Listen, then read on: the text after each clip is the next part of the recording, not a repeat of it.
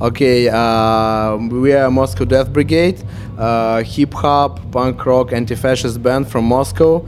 Uh, right now, we are on a European tour with our friends, uh, Moscow hardcore band What We Feel. Uh, it's a benefit tour uh, to raise money for a family of our friend Ivan Khutorskoy, who was one of the most prominent militant anti fascists from Russia, and he was murdered by neo Nazis. So that's it. Okay, so maybe you can tell us a bit more about Ivan. Uh, well, uh, Ivan uh, was one of the first people uh, who started to fight uh, physically against neo Nazis in Russia uh, because back in the day, in the 90s, uh, we had uh, a very serious problem with, problem with neo Nazis. Uh, most of the punk rock shows and metal shows uh, were uh, con- like controlled by neo Nazis. They had neo-Nazi guard at the shows, and uh, the whole subculture was actually controlled by the uh, extreme uh, right-wing people.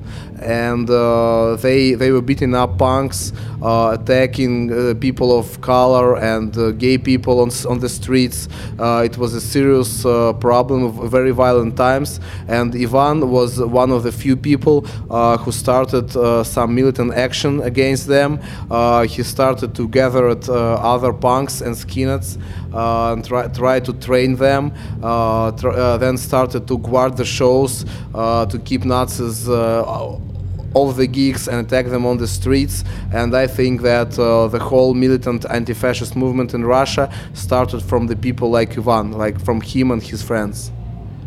And then he was killed. Was there something like a, a trial against the murderers, or was it like um, he was killed and nothing was interested in it?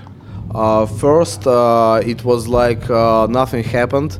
Uh, it uh, it didn't seem uh, that there was a real trial or investigation into his death.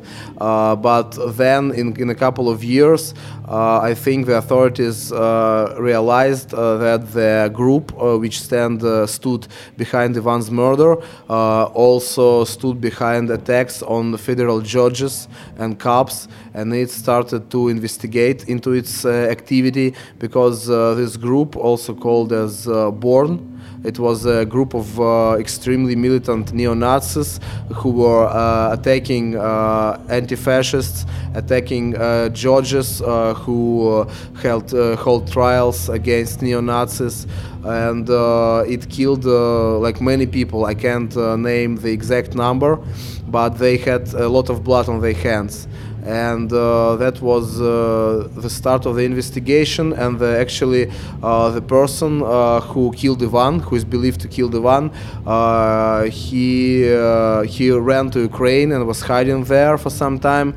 And he was like a serious military trained person who was uh, fought somewhere like Chechnya or somewhere like that and uh, he knew how to kill people how to fight uh, and uh, in the end he just uh, uh, blown up on the hand grenade that he usually had with him all the time. But there is also a version that he was killed by the special forces or the police. It's it, it is really hard to say which which version version is true but uh, he is believed to, to be the real murderer of Ivan.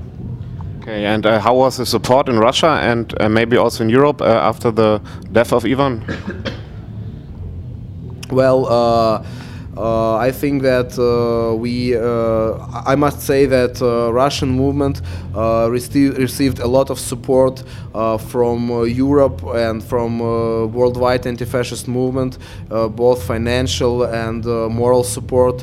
And we know that many bands and groups and movements organized benefit events for us, for people who were in jail or who were killed by by neo Nazis.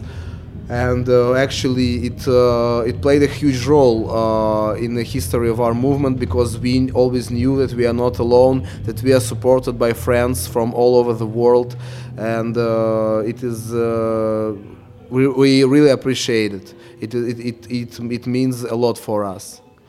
Uh, and uh, after the death of Ivan, uh, many people from all around the world try to support his family because Ivan is from working working class family. Uh, he only had a mother, a sister, and a grandmother.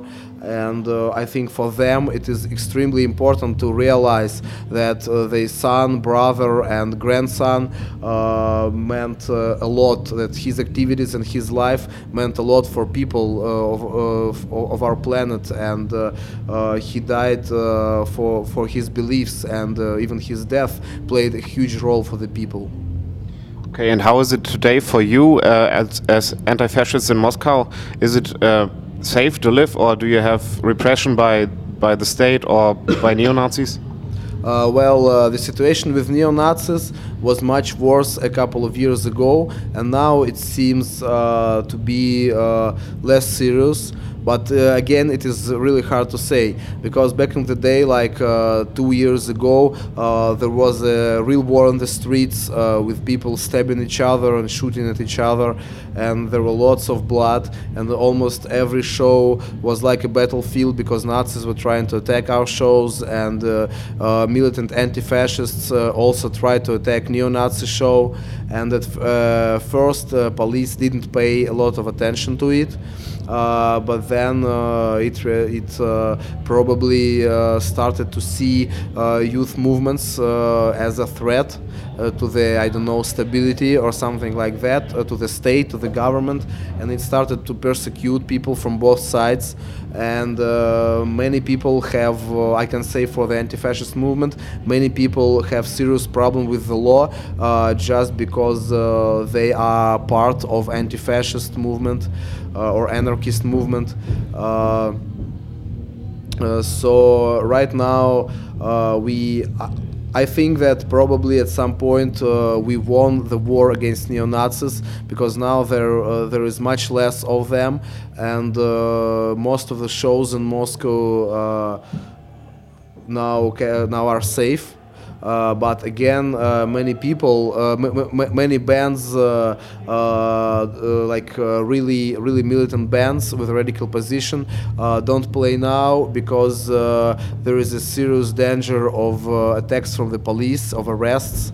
Uh, so some bands just don't play because they don't want their supporters and people who come to shows to be arrested. And how is it in other cities like uh, St. Petersburg or something like this? I think that uh, in in uh, in most of the of the country it is the same situation, and actually, in my opinion, I may be mistaken, but uh, in my opinion, in Moscow and Saint Petersburg it's a little bit better, uh, while in small cities and towns uh, the police repressions are much stronger. Uh, against people, and there uh, many people uh, are getting arrested just for being anti-fascists, just for playing in bands or organizing shows, and uh, it is really hard to do something on a legal level uh, because uh, it is really hard to do something like against police action because in Russia the police is always right, and if you are convict, if you get arrested, you are always wrong. And how is it for you? Is it possible for you to play in, in Moscow or in Russia? Uh, right now, uh, we uh, didn't play for a couple of years uh, because our last shows were connected with some serious fights with with Nazis. And uh, on all of our shows, uh, most of our shows were organized by ourselves, by our crew, and we also. Uh, try to organize uh, everything uh, like from from uh, uh, renting venue uh, to to the safety. Uh, we we had to control the area to uh, found find Nazi scouts and stuff. And at some point, we just realized that uh, it is uh, there is uh, so much uh, uh, so much responsibility, and we, uh, we we we can't be sure that nobody get hurt uh, when going to our shows. So for uh, for this moment, we stopped performing in Russia, and uh, also there is a serious risk, I think, of some police repression against people who go to our shows. So we just uh, don't want them uh, to be at risk. But I hope that uh, we'll start to perform again soon. Okay. And then maybe some last words from you to our uh, listeners. All right. Uh, as I said before, we are really uh, we are really grateful for, for the support uh, because as uh, part of Russian anti-fascist movement, we always felt this support and it uh, meant a lot for us. And also we believe that uh, the worldwide underground movement is all based on friendship.